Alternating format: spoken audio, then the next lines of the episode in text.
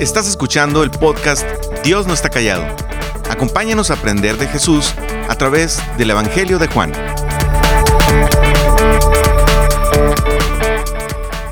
En el episodio anterior abordamos el primer día de una secuencia de cuatro días que nos relata el resto del capítulo 1 de Juan. En el anterior episodio vimos a una delegación de líderes religiosos judíos que van con Juan a cuestionarle quién era él y por qué hacía lo que hacía.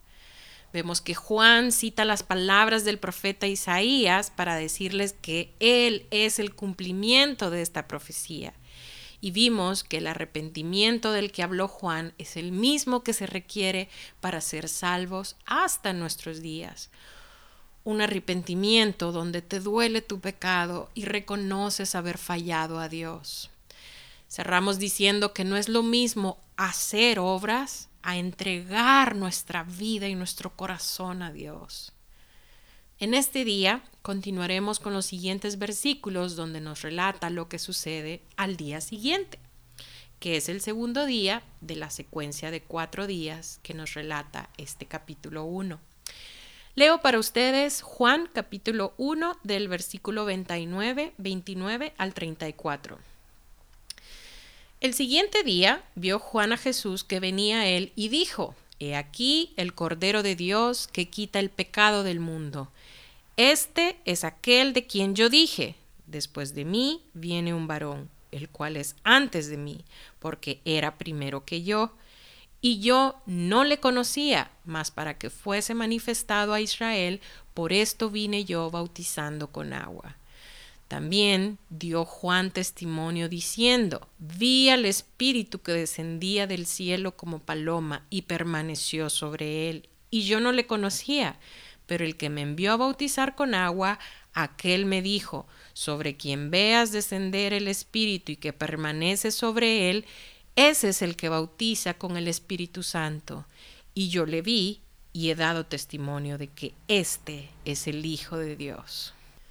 Este pasaje que acabo de leer se refiere a un acontecimiento que tuvo lugar un día después de que la delegación del Sanedrín fuera con Juan el Bautista a cuestionarlo acerca de quién era él y con qué autoridad hacía las cosas que estaba haciendo. En esta ocasión, Juan le está hablando a una audiencia.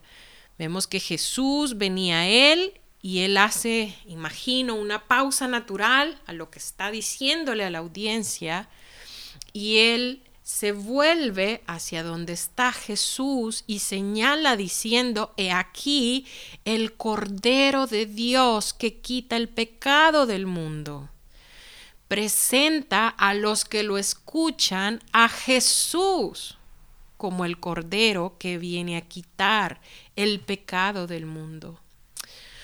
Observa dos cosas aquí. La primera, cuando habla de el pecado, todos los pecados reciben el nombre colectivo de el pecado. A eso se refiere al decir que viene a quitar el pecado del mundo. Otra observación. Puede que te preguntes, ¿por qué Juan se refiere a Jesús como el Cordero? Mira, los libros de Éxodo, Levítico, Números, eso lo puedes leer, son uno de los primeros libros del Antiguo Testamento. Estos libros nos hablan de cómo cada año el sacerdote había un sacerdote y este sacerdote debía ofrecer en sacrificio un cordero perfecto sin mancha para el perdón de los pecados del pueblo. Dios lo dispuso así. De esta manera, Él perdonaba los pecados de Israel cada año. La muerte y sacrificio de este cordero hacía posible el perdón de Dios hacia los israelitas. No quiero que dudes por un momento que esto lo estableció Dios así en el pasado, como una flecha que apuntaba a lo que un día iba a suceder, que era justamente el sacrificio de Jesús como cordero por los pecados del mundo, solo que en vez de que por un año sería de una vez y para siempre. Juan está diciéndoles que Dios ha enviado a su Hijo para ser ese Cordero, una vez y para siempre. Ahora observa esto. ¿Qué dice Juan que viene a ser este Cordero? A quitar el pecado del mundo. La venida de Jesús tuvo un propósito específico. Nuevamente, como lo mencioné en otro de nuestros episodios anteriores, Jesús no es el plan B de Dios, no es un as debajo de la manga.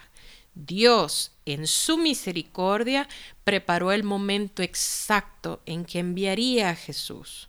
El cordero que se mataba una vez al año fue solo una representación de lo que Dios iba a hacer a través de Jesús. Continuando con los versículos 30 y 31, este es aquel de quien yo dije, después de mí viene un varón, el cual es antes de mí, porque era primero que yo, y yo no le conocía. Juan aquí confiesa que le tuvo que ser revelado de lo alto, que este Jesús era el Cristo.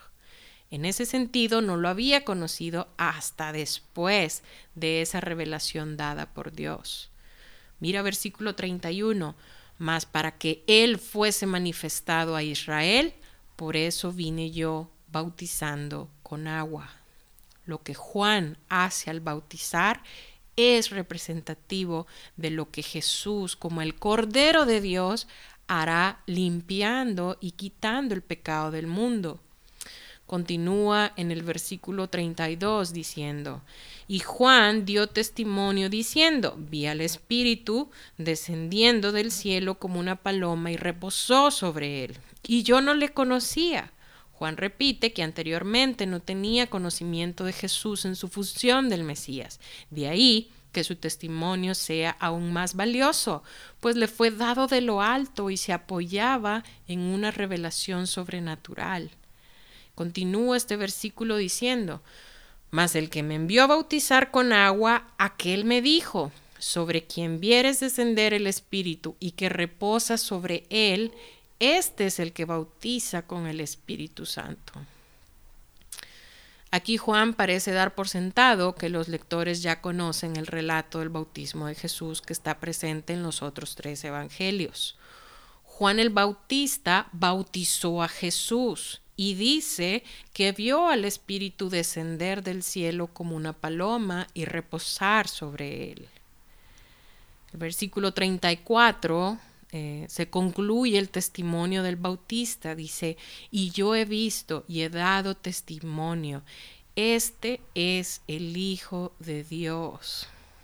Vemos en estos versículos que Juan al referirse a Jesús no dice que Jesús viene a pagar todas tus deudas, a quitar todas tus enfermedades, a hacer favorable todas tus circunstancias.